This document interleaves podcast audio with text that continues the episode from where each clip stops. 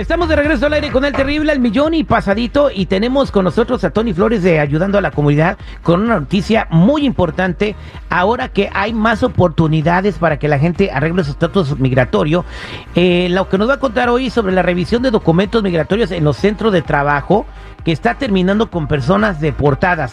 ¿Cómo evitar que te pase esto a ti, mi Tony? Buenos días. Buenos días, mi Terry, el millón y pasadito. Y fíjate, traigo una historia pues medio bárbara, ¿verdad? Porque sin saberlo la reportan por uso de documentos falsos esta persona y termina con cargos criminales y con posible deportación. Fíjate, ella se llama Noemi H. Nos permitió hablar de su problema en el cual eh, después de trabajar varios años en una compañía, alguien la reportó con las autoridades migratorias, mi Terry, y sin saberlo iniciaron una investigación que le, que le llevó pues a una acusación por uso de un seguro social falso bajo el código 42 UCS 408, el que lo quiera revisar. Ella se declaró culpable porque no tenía otra salida. Le dijeron que le dieron nada más una probatoria de un año y una multa que pagó y pensó, ah, esto fue muy fácil, no tuvo tantas consecuencias, pero nunca se imaginó el problema más grande que le venía a Terry y aquí el problema no fue declararse culpable, sino que por tal razón le dieron una felonía, una convicción y por la tal la corte consideró esa felonía como un crimen de, vileza moral,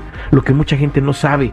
Esos crímenes de vileza, eh, de vileza moral son deportables. Ahora migración le mandó noticia que tiene que presentarse para un procedimiento de remoción del país, o sea, la van a deportar, mi Terry. Nuestra comunidad indocumentada está jugando a la ruleta rusa con todo esto. ¿eh? Tienen que ya recordar que el uso de documentos falsos es muy grave y que tienen que tomar pues medidas importantes para poder hacer las cosas bien. Porque la realidad de las cosas, Terry, es otra. No es lo que una persona se imagina. Eh, Estamos hablando de que el USCIS ve esto muy de cerca, el Departamento de Justicia, el Departamento del Seguro Social, y tienen calificado estos crímenes como crímenes bajo un seguro social falso. Eso es grave para que la gente lo sepa. Ahora, hay procedimientos que le permiten a una persona establecerse en su propia identidad, lo hemos dicho aquí mil veces, es eh, asumiendo su propia identidad bajo su número de ITIN. Lo primero que tienen que hacer es despegarse del uso de esos documentos falsos, principalmente de ese seguro social.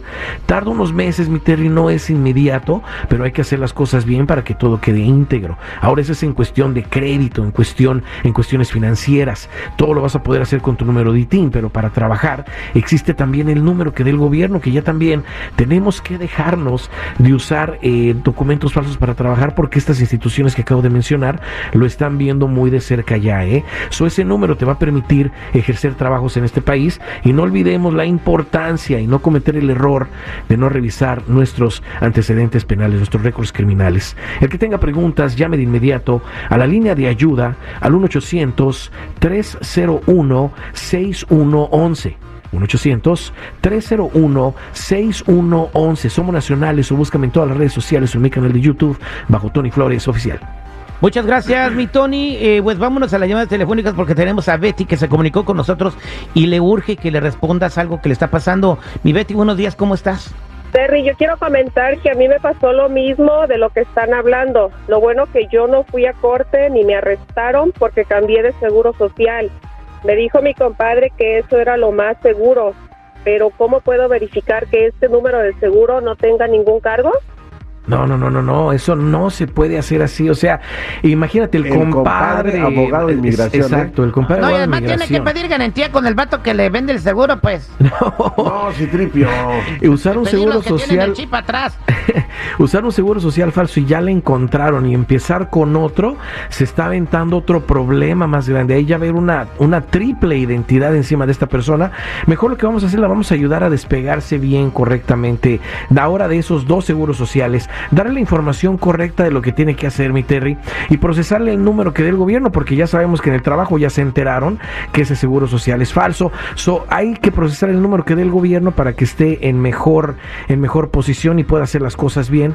Y de antemano, de una vez, le vamos a revisar sus récords criminales para ver qué sale por ahí. No vaya a salir también el seguro social falso y tenga todavía muchos más problemas. Vamos a arreglar todo eso, pero tú que me escuchas, quieres arreglar todo esto, tienes dudas, preguntas, llama a la línea de ayuda al 1-800-301-6111.